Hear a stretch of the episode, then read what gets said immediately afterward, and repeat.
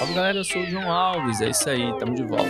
O tema hoje é inteligência emocional. Você sabe o que é inteligência emocional? Como lidar com isso? A inteligência emocional é a capacidade que o indivíduo tem de controlar as emoções, o que significa ser capaz de identificar e controlar como você se sente. Daniel Goleman foi um cientista responsável por introduzir e popularizar esse conceito de inteligência emocional.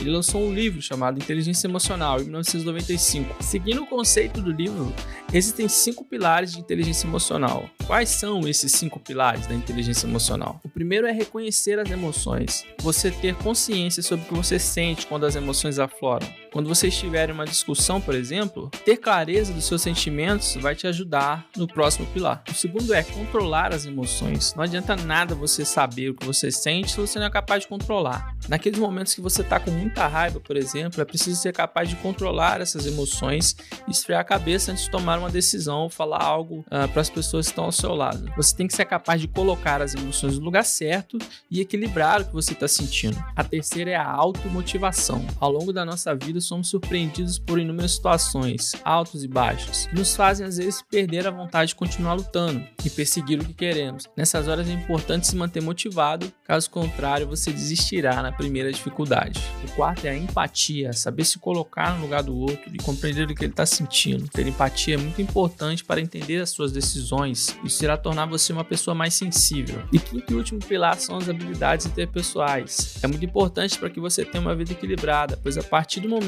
que você consegue criar relacionamentos saudáveis com as pessoas ao seu redor, a sua vida se torna mais leve e cria-se um ambiente positivo. Para finalizar, eu já indiquei a série Peaky Blinders aqui, mas se você não assistiu, corre lá. O personagem Thomas Shelby é um poço de autocontrole. Ele parece estar sempre com uma cara apática. Isso não é por acaso. Essa expressão faz com que ele não demonstre suas reais emoções e pareça ser alguém mais frio e confiante, conseguindo assim atingir os seus objetivos. Então é isso, se você gostou, não esqueça de compartilhar e marcar a gente lá no Instagram.